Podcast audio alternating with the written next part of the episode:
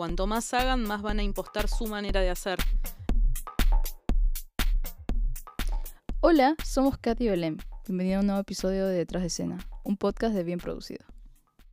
Hablemos de management, ¿te parece. Kat? Sí. Hablemos de management. Qué buen, título, qué, qué buen título para un podcast de... Hablemos de management. ¿Cuál ha sido tu mejor y tu peor experiencia siendo manager de un artista? Así tiene, tiene que ser como... Oh, y la mejor y la peor, eh, qué complicado porque se van a poner celosos todos. Porque si digo la mejor se van a poner celosos y si digo la peor se van a sentir mal. Bueno, mira, mira cómo te lo resuelvo. La mejor y la peor. A ver, estoy siendo justa. No, no sé si estoy siendo justa, pero vamos a fingir demencia. La mejor y la peor, la peor son con el mismo artista. Uy. o sea, le vas a dar duro a ese artista. Eh, no, no. No, por un lado se siente orgulloso y por el otro ya se la bajan. No, eh, la, la- es la mejor porque también es una experiencia que para mí fue nueva, que fue ser manager de un solista. A mí nunca me había tocado ser manager de solista, siempre fui manager de grupos, de grupos numerosos. Eh, cuando era muy chica fui tour manager de grupos muy numerosos, de arriba de 20 personas en, en un tour de dos wow. meses, en un micro de gira que se caía a pedazos o en una combi que se caía a pedazos. eh, mm, todos barbudos metaleros, o sea, gente complicada, gente con mucho ego. Eh, entonces como que me hice la canchera y dije, bueno, cuán difícil puede ser una Así un manejo artista- 20 personas, puedo manejar uno. Claro, si manejo 20 metaleros eh, Claro. en pésimas condiciones después de un show para llevármelos al, al- al show siguiente, claro que puedo manejar a un solista pop. Upa. Y no, no, es mucho más complicado eh, porque estás lidiando con una individualidad en donde la democracia, digamos, de que vos tenés en un proyecto artístico de muchas personas es repartido, el, el tema de los consensos. Acá tenés una sola persona para convencer, digamos, eh, o para que te convenza o para negociar ciertas cosas. Em, y para colmo de males, los genios, yo siempre digo que son los más complicados de todos. Cuanto más talentoso es un artista, más complicado es. No mal, no complicado mal, no negativamente o peyorativamente. Complejo. ¿sí? No, no, no lo estoy haciendo eh, como término negativo, sino que es más complejo, tiene un nivel de profundidad, todo el planteo que te hace, digamos, de su carrera, de su estética, de lo que sea, que es más profundo.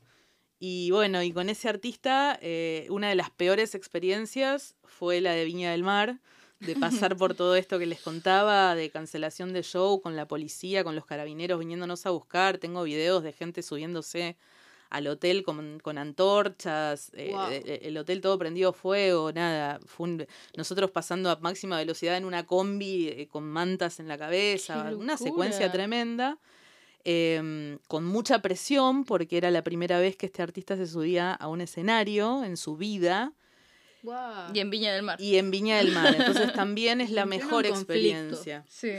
también, eh, o sea, la misma experiencia es la mejor por, por el orgullo que me dio verlo hacer esos tres shows frente a 15.000 personas sin que se le mueva un pelo, Claro. como si yo estuviera cantando en la ducha, con una facilidad y una natu- naturalidad que solamente las estrellas tienen. Eh, y fue una experiencia increíble, digamos, ir con un artista tan emergente a un evento que se televisa a, a- a la mitad de Latinoamérica. Eh, así que creo que la, la mejor y la peor fueron con, con la mi- con el mismo artista. Yo voy a... mm, Dices que es la primera vez que diriges a un artista pop. ¿Y qué, pues, qué, qué tienes en cuenta al momento de decidir si tomas ese proyecto o no lo tomas? Eh, el nivel de desarrollo que tengan. No por lo que uno habitualmente se guiaría para pensar en qué es desarrollo. Eh, este artista, por ejemplo, no tenía desarrollo, porque acababa de ganar un reality show con, este, con, con un montón, digamos, de, de contratos que venían ligados a, a ese show y de repente estabas haciendo un disco y de repente un montón de cosas, pero no tenía un desarrollo, un caminito, digamos, que vos digas, bueno, no, ya lo agarro cocinado, lo agarré recontraverde, en- o sea, literalmente en cero. Eh, bueno, en cero no, con un reality Claro. ganado, que es un montón, y un contrato discográfico que es un montón, pero em, quizás eh, eh, tengo dos, dos filtros, el tema artístico y, y el tema de desarrollo de carrera. El tema artístico me tiene que gustar. Y no digo que escuche esa música yo. Mm. Claro. No digo que me tiene que gustar para yo poner ese disco. No, no necesariamente yo tengo que escuchar el disco de los artistas con los que trabajo. Pero sí tengo que creer en lo que hace. Si no creo que está bueno lo que hace y que tiene algo diferente al resto y que es algo con potencial, ¿y cómo lo defendes? Para afuera es muy difícil poner la carita y decir, ah, no, esto es lo mejor que vas a escuchar en el 2023 y mostrar algo que es de mediocre para abajo. Y después de ese filtro artístico es nada, el, el- el desarrollo o los recursos para desarrollarse que tenga por la cantidad de trabajo que lleva. Es muy trabajoso desarrollar un artista y, y habitualmente se hace con cero plata eh, porque no tenés los recursos, justamente porque recién empezás. Entonces no me puedo meter en, en- en cualquier lado porque tengo una hija, una casa que Claro. mantener, dos gatos. eh, entonces nada, tengo horas limitadas también para dedicarle y no quiero prometerle cosas que no voy a llegar. Esos son mis dos filtros a priori. Después si viene algo que vos digas, che, es un planazo artísticamente y bueno, por ahí me arriesgo pero, pero trato de no bardearla como la bardeaba en los 30, que agarraba de todo y que después terminaba colapsada eh, sin poder hacer nada. Igual- Hay que aprender a decir que no. En management, en producción y en la vida, pero en la industria de la música hay que aprender a decir que no. Decías prometer cosas que no voy a lograr. Y creo que es interesante, porque en un punto tú comienzas a soñar, ¿no? Te voy a, como manera, ¿no? Yo te voy a hacer que tengas 5000 followers de la noche a la mañana. Y es como, no, hay un Mm, trabajo no que, va, que, que hay que hacer.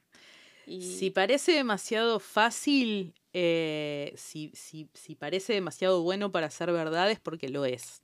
Es demasiado bueno para ser verdad, no es real, no. No son cosas lineales. En la industria de la música no se labura con, con estadística matemática. Tenés la bendición de la gente, de que le guste, de que no le guste, de que estés apuntando al nicho correcto. Hay un montón de variables, entonces uno no puede prometer.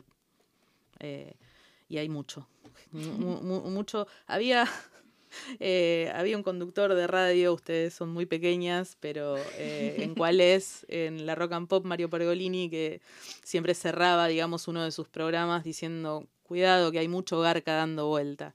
Eh, garca como, como persona oscura y de, y de moral endeble.